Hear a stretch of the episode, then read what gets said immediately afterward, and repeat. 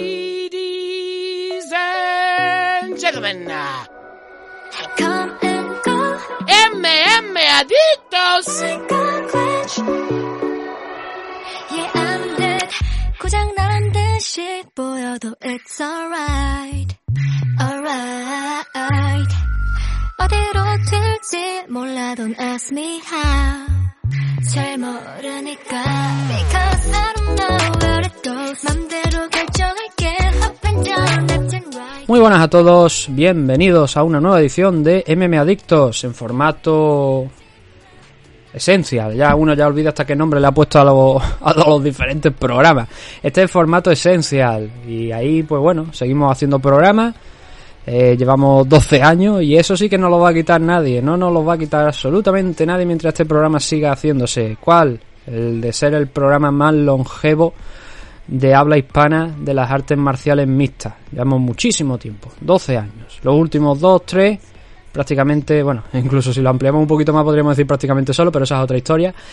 Pero los últimos 2, 3 años solo, haciendo esto al frente, trayendo ocasionalmente a alguna persona también, hablando, pero en general solo. Mucho más fácil, por su desgracia, grabar solo, pero también un poquito más aburrido, las cosas como son. Pero aún así, ahí seguimos, trayendo el análisis de los eventos, las previas de los eventos, alguna noticia cuando se puede, cuando hay contenido, bueno, mejor dicho, no contenido adicional, sino tiempo adicional para hacerlo. Y ahí estamos. Entonces lo- de lo que vamos a hablar hoy va a ser de UFC Vegas 59, pero antes, muy rapidito, nuestros patrocinadores, los Caballeros de Oc, de Oscar Panadero, tienen ese evento de MMA Castileón 4, 15 combates amateurs dentro de la Plaza de Toros de Arroyo de la Encomienda en Valladolid, el 10 de septiembre. MMA Castileón 4, venta anticipada de entrada. Sí, se pueden comprar antes, 20 euros. Y si luego vais a la taquilla el mismo día del evento son 25 euros. Así que no hagáis el panoli y comprarla con esos 5 euros de descuentito por la venta anticipada. Además va a haber actuaciones musicales, barras mm, para que compráis bebidas y tal. O sea que va a estar muy bien. No sé si se va a retransmitir. Eso tengo que hablarlo con Oscar. A ver si lo podemos tener en próximas fechas aquí en el programa que nos explique un poquillo el evento, aunque sean 10 minutillos, tampoco quitarle mucho tiempo al hombre, pero para que vosotros escuchéis de qué va a ir el evento, ¿no? Y, y cuáles son los combates principales y, esas cositas. También darle las gracias a nuestro otro patrocinador, a Nacho Serapio de Dragon Magazine. Y bueno, y de la plataforma dragonz.es, ya bien lo conocéis, el Netflix del aprendizaje de las artes marciales y de los deportes de contacto, pero también de entrenamiento físico, entrenamiento de artes marciales con armas tradicionales de artes marciales y todo ello incluido dentro de la suscripción a la plataforma Dragonz en dragonz.es por 14 euros mensuales tenéis acceso a todos esos cursos, son más de 100 cursos ya Tenéis acceso también a la revista en formato digital, a la Dragon Magazine, y se os envía la copia que corresponde a ese mes a vuestra casa. Además tenéis todo el listado de los cursos en la página web y cada curso se puede adquirir de manera individual para vosotros para siempre por 50 euros. ¿Que no estáis interesados en adquirir ningún curso para vosotros para siempre? Pues bueno, el tiempo que estéis dado de alta en la plataforma podéis consultar esos cursos sin ningún tipo de coste adicional más allá de esos 14 euros mensuales. Eso sí, os doy de baja, pues como Netflix, ¿no? Y como HBO y como Discovery y todas estas plataformas que están saliendo por ahí. Así que ya sabéis, si necesitáis más información, acudid a dragonz.es, el Netflix del aprendizaje, de los deportes de contacto y de las artes marciales.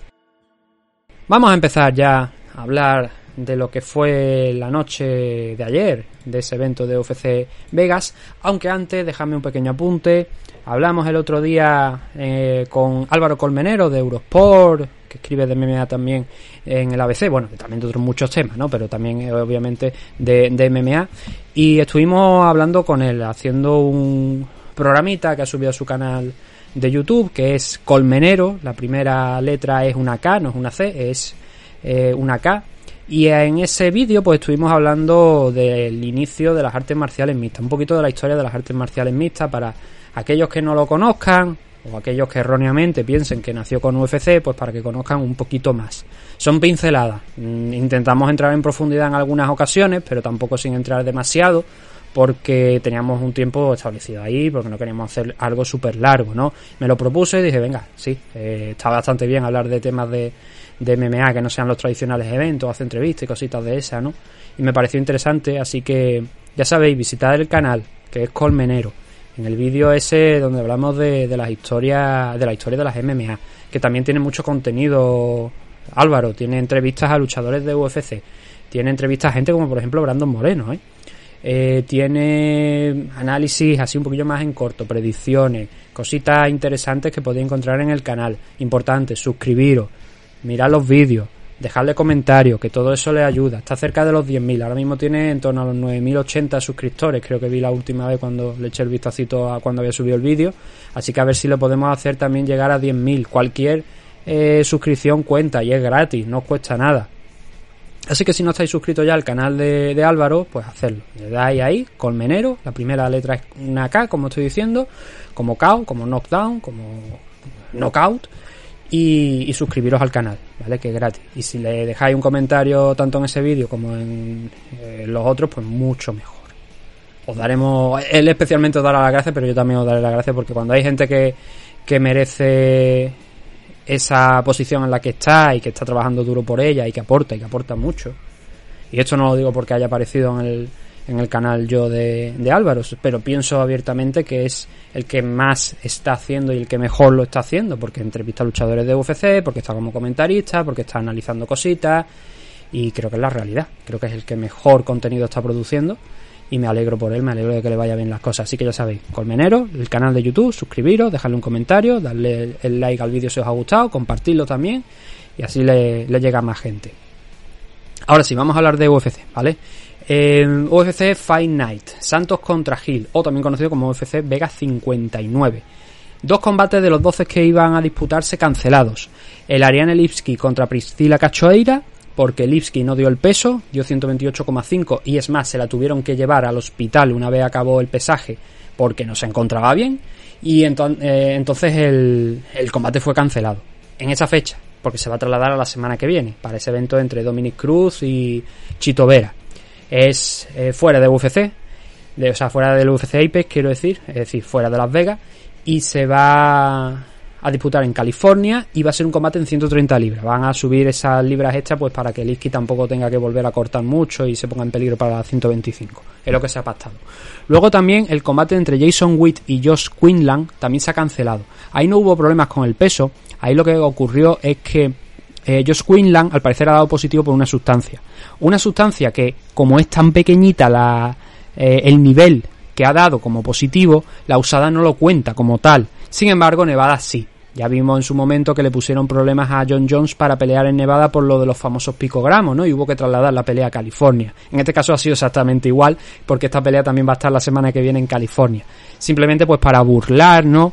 Esa idea de que Nevada pues opera de manera diferente a lo que dice la usada. Y es así, pero es la comisión. Ellos no le van a dar el visto bueno a Josh Quinlan para que pelee, a pesar de que la usada pues no lo considera lo suficiente como para considerarlo como un positivo. Pero en California en principio no va a haber problemas. Así que esos dos combates los vamos a trasladar a la semana que viene en ese evento en California, en San Diego, entre Chito Vera y Dominic Cruz, en el main event. No es un gran evento, ya hablaremos un poquito después y por supuesto haremos la previa mitad de semana, pero eso ya será para suscriptores de Evox Premium. Neil Langwer también va a estar, por cierto, la semana que viene, que iba a estar aquí contra tu Tujugov. A tu Tujugov le han buscado otro rival, pero es para más hacia adelante, así que de eso no vamos a comentar nada. Y ahora sí vamos a empezar a hablar de los combates. A ver, ¿qué pasó en la noche de, de ayer? Todo finalizaciones, ¿eh? Todos. Los 10 combates disputados, los 10 finalizaciones. Alguna un poquito más tardía. Cuatro combates de la car preliminar, que vamos a pasar muy rápido por encima de ella. Mayra Bueno Silva, Vamos a pasar incluso, diríamos, más rápido que de lo que acabaron incluso algunos combates, porque Mayra Bueno Silva sometió a Stephanie Eger en el primer asalto, submission, armbar, en la categoría de 135 libras, algo de polémica porque no se apreció en las cámaras, ni el árbitro pudo apreciar que Stephanie Eger se rindiese, pero Bueno Silva soltó el agarre y el árbitro pues, se vio obligado a parar. Pero luego un juez que estaba allí, obviamente en la esquina, confirmó que él había visto el tap que él había visto rendirse a Stephanie Eger, que ni protestó, y por eso le dieron la victoria a Mayra Bueno Silva. De lo contrario, probablemente habría acabado un no contest, porque el árbitro, pues claro, ya no puede revertir. Él toma esa decisión, pero creo que solamente lo podría revertir a un no contest, no podría reiniciar la pelea. Creo, tengo entendido. No me hagáis mucho caso porque esa norma no la he visto en profundidad. Así que no os lo puedo decir, pero tengo la sensación de que habría sido un no contest. Así que Mayra Bueno Silva consiguió la victoria 9-2. Stephanie Eger se queda con un 7-3 en el primer asalto, en solamente un minuto 17 segundos. Cory McKenna también sometiendo a Miranda Granger, pero en el segundo. Eh, tuvo que esperar un poquito más. Miranda Granger no le van las cosas bastante bien aquí en UFC desde luego. Ha perdido los tres últimos combates, ganó solamente el primero, está 7-3 de récord. Y Cory McKenna ha vuelto a la senda de la victoria, con dos victorias aquí en UFC y una derrota. La derrota llegó contra Liz Reed en Londres, no en el último evento, obviamente, sino el anterior, en el de marzo. Allí perdió la decisión. En este caso, Cory McKenna ha conseguido la victoria por un Bonflu en la categoría Strikeway. Y encima desde arriba, ¿eh? desde Side Control, Cory McKenna asegurándose Bonflu, no desde abajo como hemos visto en otras ocasiones, a luchadores como por ejemplo Visan Pro, sino desde arriba. Y eso le da todavía un poquito de, hombre, menos valor quizá que conseguirla desde abajo, evidentemente, pero también hay que tenerlo en cuenta. Así que una nueva victoria para Cory McKenna en el segundo salto por Bonflu, el primer Bonflu que se ve en la categoría como mínimo Strikeway. Puede que sea también de las MMA femeninas aquí dentro de UFC, pero como mínimo en la categoría Strikeway. Brian Battle, noqueando a Takashi Sato en su primer combate en 170 libras dentro de UFC. Brian Battle fue campeón de la edición anterior, no de la que hemos tenido aquí los finales, sino la anterior, evidentemente, del Ultimate Fighter. Eh, Brian Battle consiguió la victoria, este era su tercer combate aquí en, en UFC y noqueó a Takashi Sato, lo dejó completamente seco con una high kick, con una head kick a la cabeza cuando Sato bajó un poquito la guardia, lo noqueó perfecto, zurdo Sato, bajó ahí la mano izquierda un poquillo y eso lo aprovechó Brian Battle para clavarle esa head kick y hacerle caer con los brazos como si estuviera prácticamente en guardia. Se quedó inmóvil, rígido Takashi Sato. Fue un caos, la verdad, espeluznante, pero un grandísimo caos, el mejor de la noche. Y Brian Battle sube a un 8-1 en lo que he dicho, su combate de debut en 170 libras. Tuvo dos en la middleweight, el de la final del Ultimate Fighter, el de la verdadera final del Ultimate Fighter contra Trissian Gore, pero ya sin ser la final. Y venció esos dos y ahora también ha noqueado Takashi Sato. Sato la verdad es que está en un terreno bastante complicado. Creo que solamente ha ganado dos combates de 5 eh, o 6 disputados, así que la verdad que pinta bastante feo. 16-6 para él. Y en el último combate de la car preliminar, 185 libras, San Albi cayendo por KO, por TKO, bueno, por KO, por KO, por KO porque fue un, un, un golpe con la izquierda lo que hizo que Mijal Olesieszuk acabara con San Albi y pusiera la octava derrota en los últimos nueve combates, siendo el combate que no ha perdido un empate, teniendo en cuenta que también que San Albi no gana un combate desde 2018. Pero esta era su última pelea de contrato y muy probablemente no lo volveremos a ver en UFC nunca más. De hecho, por lo que han dicho, eh, lo ha dicho el propio Albi, le ofrecieron, bueno, le ofrecieron, le comentaron que debería retirarse pasara lo que pasara en este combate, que había llegado ya al final de su contrato y que era conveniente que se retirase, que no siguiera peleando. Pero San Albi dijo que no, que él iba a ganar este combate y que iba a forzar a UFC a darle un nuevo contrato. Pues bueno, esperemos que sea ahora como Pucci, el de los Simpsons, ¿no? Que vuelva a su planeta y que no lo volvamos a ver, por lo menos, sobre un ring de, de UFC. No por nada, sino porque, joder, ocho derrotas yo creo que ya es demasiado, ¿no? Ocho derrotas en los últimos nueve combates sin ganar desde 2018. Podríamos buscarle la excusa de que siempre ha tenido combates complicados, que siempre ha intentado a la cara, y eso es un hecho, que siempre ha intentado a la cara y cogiendo combates difíciles, pero hay que saber también cómo hacer tu carrera, ¿no? 33, 18 y algún empatito por ahí por medio para él. Mijail Sheshuk se, cae, eh, se queda en 17-5 con esta gran victoria por KO. Necesitó un segundo knockdown, que fue ya el que lo dejó seco, pero lo hizo bastante bien desde el principio.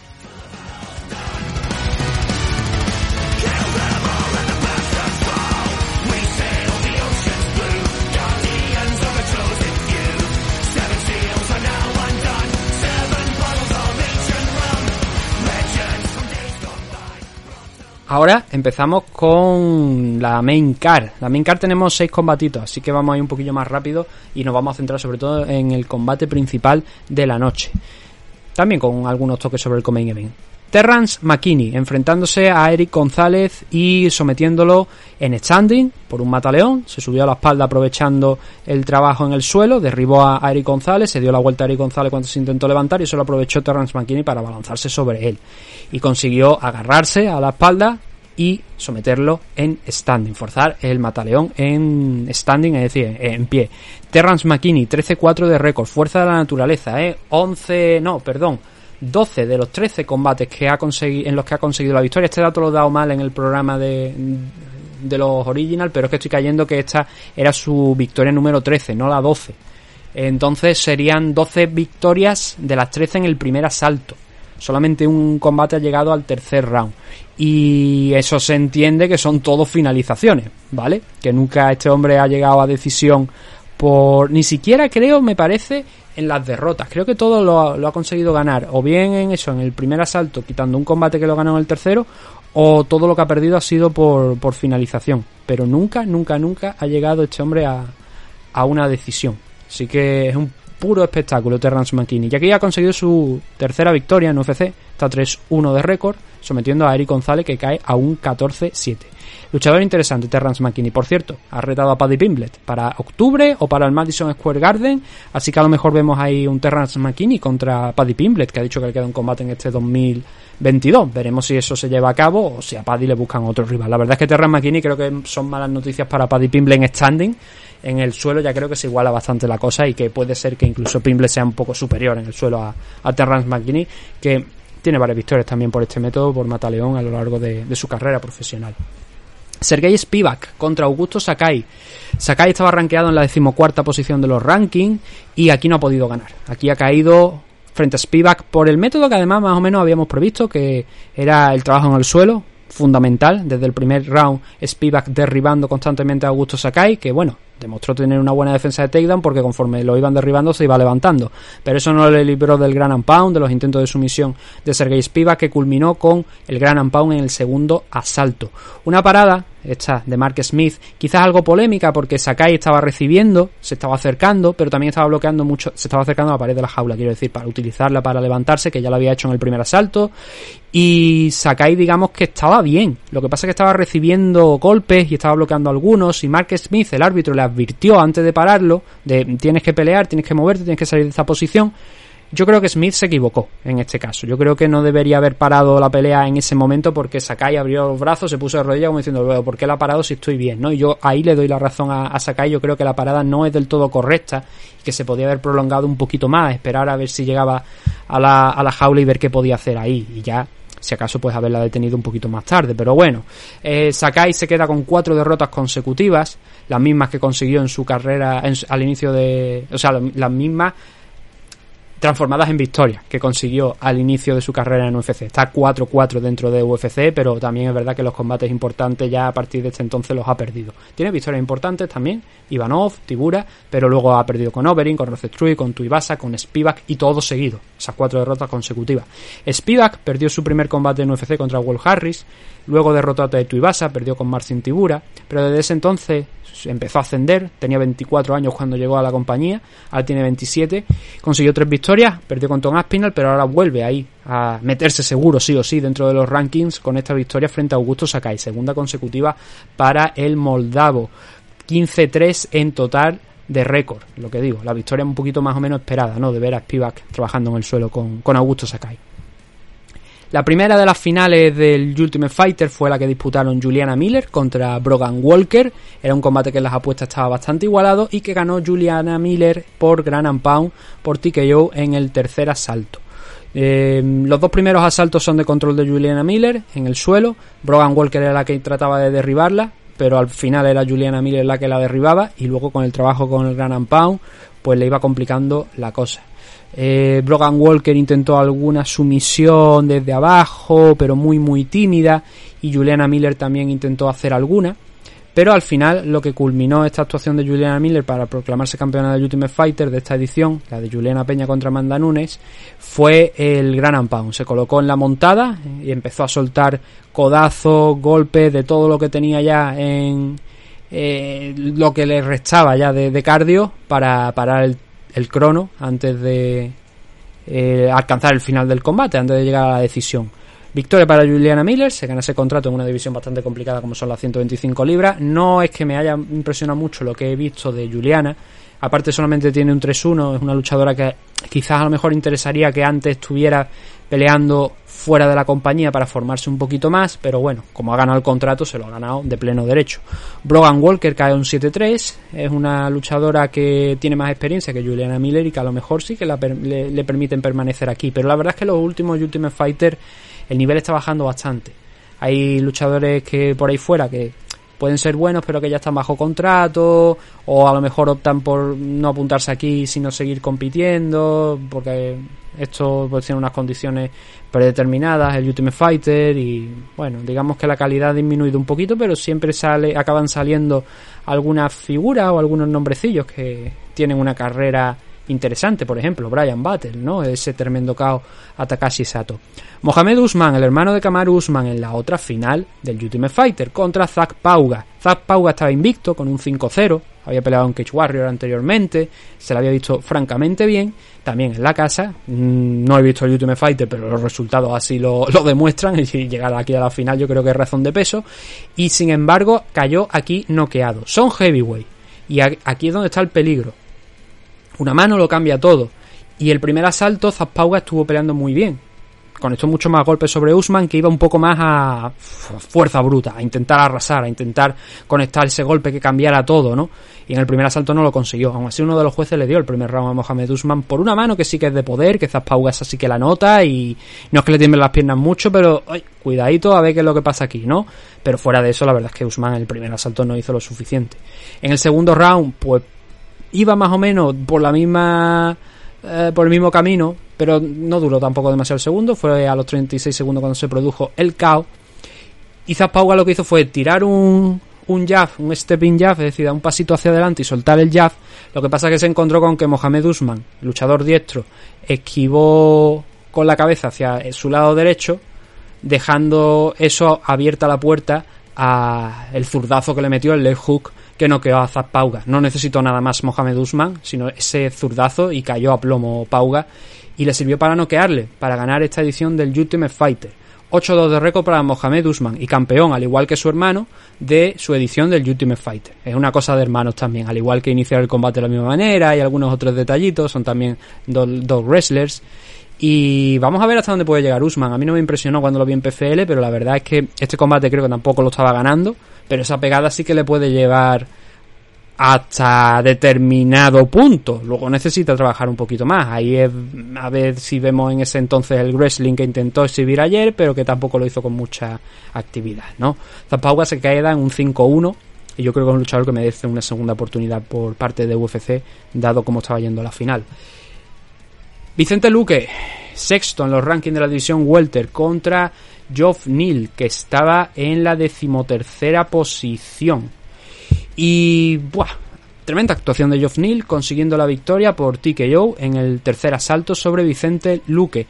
Cositas que se puedan analizar, pues este era un enfrentamiento entre un zurdo y un diestro, así que varias de las cosas que expliqué en el Peña contra Nunes siguen vigentes para esta pelea. De hecho, Vicente Luque lo hacía muy bien a la hora de pisar por fuera para conectar, para acercarse, cerrar la distancia, que las piernas suyas no chocaran con las de Geoff Neal y conectar varios golpes en la primera parte del primer asalto, pero entonces fue Geoff Neal el que dio ese pasito adelante y cuando no pisaba por fuera Geoff Neal, que él intentaba pues ir hacia su lado derecho constantemente pues para centrar la izquierda, para pegar esos golpes directos, porque al ser eh, zurdo, al tener una guardia de zurdo, pues lo que quiere es impactar realmente fuerte con esa izquierda, ¿no? Y fue lo que hizo, eh, pisó, conectó con la izquierda y e hizo daño Vicente Luque. Tuvo que retroceder Luque descaradamente. Neil le asaltó, estuvo a punto de mandarlo a la lona en ese momento. Aguantó aún así Luque.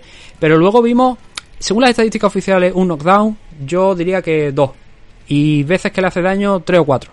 Así que el primer asalto de Geoff Neal fue muy bueno, excelente. Se lo pudo eh, haber tomado con algo de menos paciencia, pero Vicente Luque estaba vivo y le costó mucho noquearlo. ¿eh? Finalizó en el tercer asalto, pero le costó a Geoff Neal eh, el noquearle, pero la verdad es que estaba bastante cómodo y estaba seleccionando muy bien los golpes y haciendo bastante daño. Todo gracias a ese primer acercamiento, esa primera izquierda que le pegó realmente dura al rostro a Vicente Luque, que hizo que se tambaleara y que al final, pues eso, eh, le quitó de problemas a Geoff Neal, ¿no? Aún así Vicente Luque estaba bastante vivo, en el segundo asalto se lo demostró a Geoff Neal, pero Luque, digamos que en el segundo, a pesar de conectar más volumen, conectó menos golpes realmente significativos, realmente menos impactantes, que hicieran menos, eh, que, que, hicieron menos daño, ¿no? Geoff Neal le bastó con menos y con un takedown que completó, pero que no le sirvió para mantener a Vicente Luque en el suelo, yo creo que con eso le sirvió a Geoff Neal para también asegurarse el segundo salto, pero demostrándose que Vicente Luque estaba recuperado y que no iba a poner la victoria fácil para Geoff Neal, que en el tercero, eso sí, consiguió noquearle como estamos hablando. ¿Cómo? Pues volvió a enganchar una izquierda, que es así que hizo nuevamente daño a Vicente Luque, que no había experimentado demasiados problemas en el segundo asalto, ni en el inicio de este tercero, pero le conectaron esa izquierda nuevamente que le hizo retroceder. Se colocó contra la pared de la jaula, Geoff Neal empezó a meterle uppercuts, por entre los guantes de, Luque, pasaron algunos, dos, tres quizá a lo mejor de los cinco o seis que, que lanzó Geoff Neal, y eso le sirvió para que Vicente Luque tuviera que hacer algo, tuviera que reaccionar ante la atenta mirada del árbitro. ¿Cómo reaccionó? Soltando dos zarpazos que no impactaron sobre Neal y que Neal devolvió con otra izquierda que ya ahí mandó al suelo a Vicente Luque. Ese golpe ya sí que desconectó a, a Luque de, del combate y le hizo caer. Así que Geoff Neal en el combate más importante de su carrera profesional y ha tenido combates ya interesantes, pero en el más importante de su carrera por nivel de rankings ha pegado ese salto mayúsculo, siendo un tipo que era underdog para este combate y ha conseguido noquear, finalizar a Vicente Luque, sumando dos victorias consecutivas a Geoff Neal, Santiago Poncinibio y ahora, como estamos diciendo, el brasileño Vicente Luque. Eh, seguramente pasará a la sexta o a la séptima posición en ese rango, no hay que dar por sentado, debería, pero no hay que dar por sentado que va a pasar a la sexta, a la sexta posición, mientras que Vicente Luque cae a un 21-9-1 y ha perdido los dos últimos combates contra Belal Muhammad y contra Geoff Neal.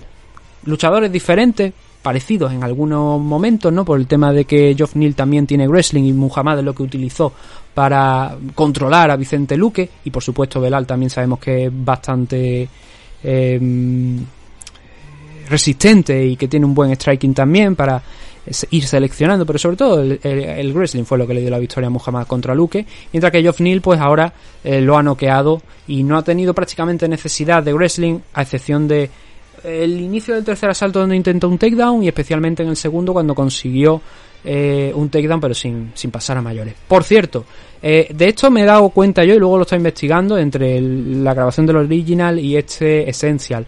El Sanford ha cambiado de nombre, ya no se llama Sanford. Sanford era el sponsor que tenían, pero ahora se llama Kill Cliff. Kill Cliff Fight Club, para ser exacto. Así que Sato, Luke que pelearon en este evento, que eran parte, que son parte del, del Sanford, ahora que sepáis que el gimnasio se llama Kill Cliff. ¿Por qué? Pues porque han venido una, esta marca, Kill Cliff, y ha dicho, os ponemos tanto dinero en la mesa. Y esto es como los del Spotify, ¿no? De, con el Camp Nou, que ahora se llama Spotify Camp Nou o algo así. Pues exactamente eso. Eh, le cambian el nombre porque ponen dinero sobre la mesa. El equipo sigue siendo el mismo, los entrenadores siguen siendo los mismos, los luchadores siguen siendo los mismos, pero ahora se llama Kill Cliff y no Sanford. Ese detalle que, que queda ahí bien registradito por si acaso decir, bueno, ya es que el Sanford, ¿dónde está? De repente ha desaparecido. No. Eh, es que se llama Kill Cliff Fight Club ahora.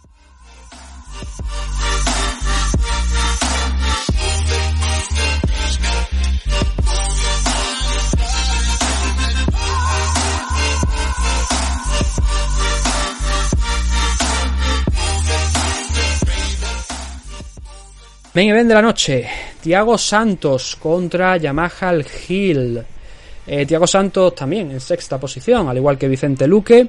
Yamaha Hill en la décima, pero este combate yo creo que aquí Yamaha no era precisamente el underdog, sino que era el favorito, dada las últimas actuaciones de Tiago Santos y el estado de forma, que no viene siendo el mejor del mundo en los últimos años, sobre todo porque ya tiene 38 años y esa lesión gravísima de la rodilla en el combate contra John Jones, ¿no? Y desde entonces no ha vuelto a ser el mismo, solo ha conseguido una victoria de los últimos 5 o 6 combates, creo recordar, ahora lo miramos y lo tenemos más con más precisión ese dato que os acabo de dar. ¿Cómo fue este combate? Pues el ganador fue Yamaha Hill por Gran Pound en el cuarto asalto sobre Thiago Santos, pues dando también ese salto mayúsculo que va a dar en los rankings. Eh, ¿Cómo fue el resto del combate? Porque la finalización está muy bien, pero hay que averiguar cómo fue el resto del combate.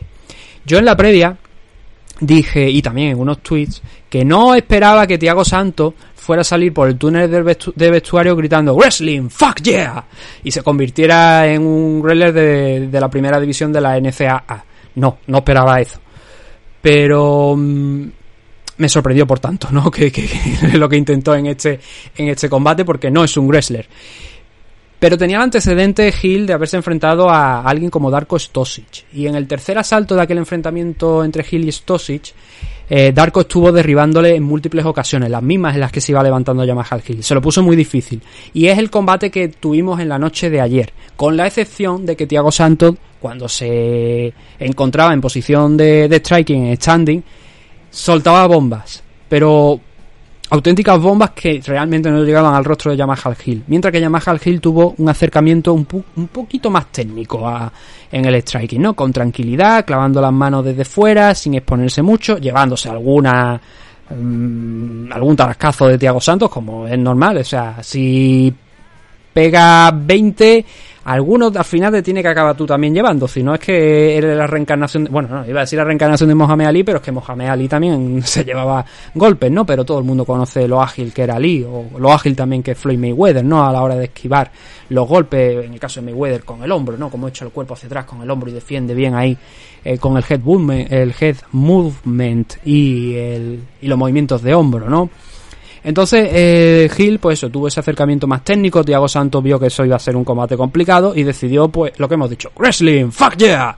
Y entró a ver si podía derribar en repetidas ocasiones en el primer asalto a, a Gil, sin conseguirlo, teniendo el control. Eh, dos de los jueces le dan el primer asalto a Tiago Santos, uno se lo... No, no, no, no, dos no, los tres jueces de este combate le dan el primer asalto a, a Tiago Santos, cosa que me llama bastante la atención. Yo creo que en el clinch, cuando estaban ahí pegaditos, Gil soltó algunos golpes de más que podrían haberle dado el asalto, pero bueno, optaron por el control de, Tiago contra la pared. Mm, No lo considero 100% eh, razón para darle el 10-9, pero bueno, al final no necesitábamos ese asalto, no necesitamos ese asalto porque llegamos a una finalización. En el segundo ya Gil sí que mm, es derribado, pero se levanta bastante rápido y ya no deja que Santos le controle tanto. Hay muchos intentos de takedown por parte de Santos, pero a base de, de movimientos, de quitarse de en medio Gil y de ir castigándole cuando se acercaba demasiado, Santos ya se lo empezó a pensar. Aparte del esfuerzo del primer round, ya iba empezando a pesar un poquito en el tema del cardio, en el segundo también intentó el mismo número de takedowns, Así que digamos que ya las piernas empezaban a pesarle a Tiago Santos, pero es cuando empieza a ser peligroso, que se lo digan a Ankalaev, ¿no? Que besó la lona en el segundo round, aunque luego consiguiera la victoria. ¿Por qué? Porque Santos es como Derrick Lewis en el sentido de cuando está enjaulado, cuando tú estás muy cerca de él y tiene la espalda contra la, la pared, el tipo es capaz de explotar y es capaz de hacerte daño, y daño serio pero Gil consiguió pasar por esa por esos momentos, ¿no? Consiguió evitar esos momentos donde Tiago Santos lanzaba esas bombas, esas, eh, esos golpes con mucho recorrido, esas patadas fuertes, porque claro, también es que lo ves venir. Y tú dices, si me lanza este golpe fuerte, veo el recorrido y me puedo apartar, o puedo contrarrestarlo antes de que él me meta esa mano, ¿no? Es un poquito el detalle de cómo estaba peleando ayer Tiago Santos, que por otra parte no es distinto de lo que normalmente hace. En el tercer asalto esa estrategia de wrestling sí que le dio resultado, porque ahí sí que derribó constantemente a Yamaha al Hill. El tercer asalto sí que se le puede dar a, Tiago Santos sin ningún tipo de problema, porque derribaba, controlaba, me refiero, la pelea, porque realmente extender en el suelo a Yamaha Hill poquito tiempo, muy poquito tiempo, porque Hill tiene una buena defensa de takedown para levantarse, igual no para mantenerse en standing, pero sí para levantarse. Y eso le sirvió a Gil para, eh, mediante esos movimientos, conseguir levantarse, conseguir mantener la pelea de pie, pero el control se lo iba cediendo a Tiago Santos, ¿no? Y aunque conectó algunos golpes más ahí en, en corta distancia para defenderse cuando Santos intentaba derribarle, realmente este tercer asalto por ese, esos takedowns, 5 de 11 takedowns, 11 takedowns intentados por Tiago Santos en este tercer asalto, completó solamente 5, son motivos suficientes para darle ese round al brasileño. Y entonces nos trasladábamos al cuarto asalto, donde Gil mmm, paró el takedown que intentó Tiago Santos, donde empezó a meter ya las manos ante un Santos que estaba ya bastante más cansado. Gil también, por otra parte, luchador zurdo. Tiago Santos no lo he comentado, pero al principio del combate intentó ponerse con la misma guardia, siendo un luchador diestro, para intentar imitar lo que estaba haciendo Gil, pero al final acababa como diestro y moviéndose en el sentido contrario a la aguja del reloj, que en parte era también lo que quería, en cierto modo, Yamaha Gil. Y al final eh, del combate, ya cuando se iba acabando, o sea, cuando ya iba a llegar la finalización, conectó un golpe Gil. Eh, Santos salió descaradamente corriendo alrededor de la jaula, en círculo. Y, eso y ese movimiento de pies, eso eh, ese trabajo de Yamaha Gil de ir cortando el avance de Tiago Santos, aquí les da resultado porque está muy hábil para cortar el paso a Tiago Santos, poniendo su, uno de los pies por fuera para que no, no pudiera avanzar más, poniéndolo contra la jaula, dándole varios golpes más. Tiago, que ya estaba prácticamente borracho, eh, Gil lo agarra de la cabeza, van hacia el centro de la jaula, lo empuja contra el suelo y entonces cuando ya llega la finalización con varios golpes de, de Gil sobre Tiago Santos, un Santos que se intenta defender, que intenta bloquear gran parte de, de ese daño, pero que claro, ante la imposibilidad de salir de esa posición obliga al árbitro a detener el combate. Y de esta manera, Yamaha Gil consiguió la victoria frente a Tiago Santos. Como digo, muy probablemente aupándose a la sexta posición. Es un salto muy, muy importante el que va a dar Yamaha Hill. Pero que claro, con Ankalaev ahí. A ver, el top de la división. Prochaska da una entrevista en la que decía que quería y consideraba que Glover Teixeira debería ser el siguiente retador, que, debe que, que debería tener esa oportunidad en ese rematch contra él. Blajovic, como sabéis, pues está un poquito de baja. Ankalaev, pues viene fresco de, noquear a Anthony Smith. Alexander Rakic se supone que está también lesionado. Y ahora, pues a esa parte alta, donde el quinto es Anthony Smith, se va a añadir Yamaha Hill. Así que Hill no se va a enfrentar contra Smith, creo, en el futuro próximo, porque eh, Smith se ha lesionado y al final parece que sí que va a tener que pasar por el quirófano. Eh, quedaría ahí Ankalaev, así que un Yamaha Hill contra Ankalaev. De hecho, ya le han preguntado a, a Hill, no ayer, sino antes incluso. Oye, ¿cómo ves esto? Lo de Ankalaev, ¿crees que si ganas aquí podrías enfrentarte a él? Y él dijo que la última vez que vio un combate de Ankalaev, que fue el de Anthony Smith, que tuvo que cambiar porque se estaba durmiendo. Eh, fueron dos asaltos. Si te duermes en siete minutos, joder, qué habilidad. Ya me gustaría a mí tener esa habilidad de dormirme en tan poco tiempo, ¿no?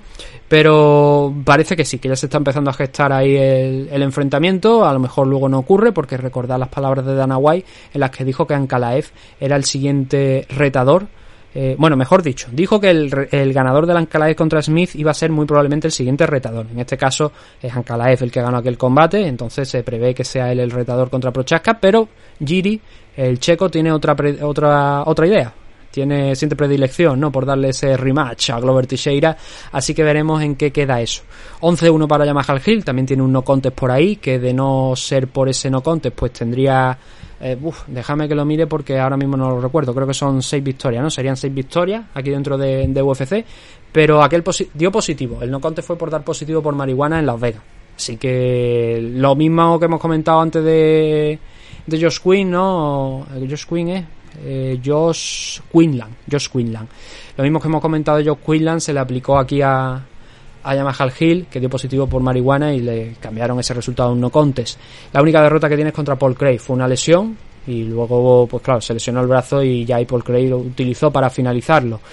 Eh, Tiago Santos cae a un 22-11 de récord, 5 eh, derrotas desde 2019, habiendo solamente ganado un combate contra Johnny Walker. Y hombre, son 38 años, esa lesión no ha jugado en su favor ni mucho menos, así que tendremos que estar atentos a ver qué es lo que eh, es, lo siguiente para Tiago Santos. Igual se queda como gatekeeper de la división, a lo mejor lo vemos contra Volkan o Ezdemir, que es un combate que no se ha dado todavía para él. Pero está claro ¿no? que cuando ya subió de la división middleweight a la light heavyweight, yo creo que principalmente era porque ya le costaba cortar ese peso, porque es un tío fuerte y digamos que bien al principio, no quedó incluso a, Jan Blachowicz, pero luego ya no le ha ido demasiado bien esa estrategia de bombardeo. Un datito, solamente al final, que creo que se me ha olvidado comentar. Geoff Neal eh, retó a Gilbert Barnes, a Duriño. Y de hecho ha aparecido también Ramonov en escena, porque ha dicho, no, no, no, Duriño no, enfréntate contra mí. Eh, yo quiero la pelea contra ti. Entonces veremos al final de ese trío cómo se da la situación, ¿no? Si Geoff Neal opta por, o sea, le, conceden el enfrentamiento contra Duriño, que está en cuarta posición, o si Rachmonov tiene la oportunidad de seguir escalando, que está ahora mismo en la décima posición, eh, Shabbat Rachmonov. Los bonos de la noche, para ir cerrando esta revisión, este resumen de lo que ha sido el UFC Vega 59, fueron a parar para eh, cinco luchadores. En este caso, habría sido imposible ver a Dana White darle bonos a los a los 10 eh, ganadores de estos combates porque es prácticamente imposible. Ahora, para dar 250 mil dólares a quien le salga los cojones sí que los tiene, pero para dar 10 eh, bonos de la noche habría sido complicado. Entonces, por lo menos hay que agradecer que dio uno más, que se lo dio, bueno, a ver, depende, ¿no? Pero, por ejemplo, Brian Battle se lo llevó por noquear a Takashi Sato, eso es, eh, vaya, es que es el caos de la noche, eso es de es obligatorio, ¿no? Mandatorio, 100%, eh, es de cajón. Luego no, eh, le dio otros 50 mil dólares por Performance of the Night a Mohamed Usman por KO, por, por esa victoria sobre Zapauga, por el KO, también justificado. Geoff Neal se llevó otro Performance of the Night. Yo creo que el, el Performance of the Night de Geoff Neal yo se lo daría no por el KO en sí, sino por la actuación en general. Performance es eso, es actuación, pero en este caso sí que es actuación completa, no es solamente como por ejemplo una mano de Mohamed Usman para el KO, que tiene trabajo, sí, tiene técnica, tiene cositas que explicar, las hemos explicado, pero no es lo mismo que hacer una actuación completa durante tres asaltos. Yo creo que ahí Geoff Neal ahí sí que se lo daría por eso, por Performance of the Night. Y luego en el Main Event, yo no estoy muy de acuerdo con esto, porque tampoco es que fuera un grandísimo combate, pero le dieron el Fight of the Night a Yamaha Hill y Thiago Santos. 50.000 dólares para cada uno para todos, quiero decir, no solamente para Gil y para Santos, sino para todos los que estaban aquí en, en la CAR. Pero sí que es verdad que siento que el Gil contra Santos tampoco fue un combate muy, muy, muy, muy, muy bueno como para darle el Fight of the Night. Pero tampoco habría mucha más alternativa. Quizá a lo mejor la sumisión de, de Terrence McKinney o la de Cory McKenna. Se podría haberse llevado ese bono. Spivak también reclamó el bono de la noche pero no se lo dieron. Así que bueno, así es como quedó la cosa, ¿no? Siguiente fecha para UFC, la hemos adelantado un poquito, es la semana que viene. Eh, eventos toda la maldita semana, aunque creo que dentro de no demasiado me parece que tenemos una pausa. Tras el pay-per-view vamos a tener un poquito de descanso porque ya el pay-per-view sería lo siguiente, el gané contra Tuibasa ya sería el evento de Francia. Pero la semana que viene, no es el pay-per-view, es la siguiente, es el Chito Vera contra Dominic Cruz. Combate vital para Marlon Vera en sus aspiraciones por optar al title shot. Si gana Dominic Cruz, mm, sería difícil ya no justificar el dárselo, pero ah, siempre está ahí Cory Sanhagen, está que tiene una pelea contra Jadon Son, está también por ahí el Jan contra Son O'Malley, no hemos hablado de eso, pero es un combate que yo, a mí me parece atroz. Yo creo que atroz por la parte de que creo que Jan va a pasar por encima de O'Malley, pero bueno, a lo mejor nos estamos equivocando. Y luego también tenemos el combate por el título que está anunciado entre Sterling y TJ Dillashaw, que además creo que coincide con el, con el Jan contra O'Malley. Es un evento que me parece se va a celebrar en Abu Dhabi que es el de, también me parece por otra parte, el del Islam Mahachev contra Charles Oliveira, pero bueno, ya eso más para más adelante, que todavía quedan muchos meses. Entonces, Chito Vera contra Dominic Cruz, aquí en 135 libras, en la main car, en el main event, David Onama contra Neil Langwer en el co-main event, así que ya os podéis imaginar el resto de la cara un poquito así por encima, Bruno Silva, un noqueador muy bueno, su última pelea, si no recuerdo mal, fue contra Alex Pereira, va a pelear contra Gerard Merhaer, y tenemos varios combates más, participación latinoamericana por supuesto, Yamin Jauregui, luchadora de combate América, con un 8-0 aquí en la división Strikeway, en UFC. También el mexicano Gabriel Benítez, Lupita Godine y, y, y ya está, y ya está. Eso son la participación de los luchadores latinoamericanos que hay en este evento. 100% mexicano, sangre mexicana. Muchos combates, eso sí. Y varios de los que vienen arrastrados de este evento del que hemos hablado hoy, de UFC Vega 59, como por ejemplo el Licky Cachoeira o el WIT contra Queenland, y alguno de, bueno, y la participación de Neil Langwer, pero también uh, el combate entre Nina Nunes y Cintia Calvillo, que se va a disputar aquí, que era un combate que debería haberse disputado también hace ya unas cuantas semanas. De todo eso hablaremos a lo largo de esta semana cuando hagamos la previa y por supuesto la semana que viene con el análisis del evento. Así que nosotros pues ya lo vamos a dejar aquí. Hemos estado 40 minutitos al final. Dando las gracias por habernos escuchado. Mm, recordad que podéis dejarnos un comentario y lo, lo leeremos por aquí en bien sea en un programa en abierto o en un programa específico de preguntas y comentarios. Ya lo iremos viendo. Pero eso, si os ha gustado el programa pues ya sabéis. Hay más MM Adictos en ese modelo bajo suscripción, es un euro con 49 al mes, que os da acceso a todas las previas, os da acceso también a esos análisis en más profundidad, con mucho más detalle de los que hemos hablado aquí, eh, más al, al detalle. Y nada, gracias a todos por habernos escuchado y nos vemos dentro de poco con más MM Adictos. Hasta pronto.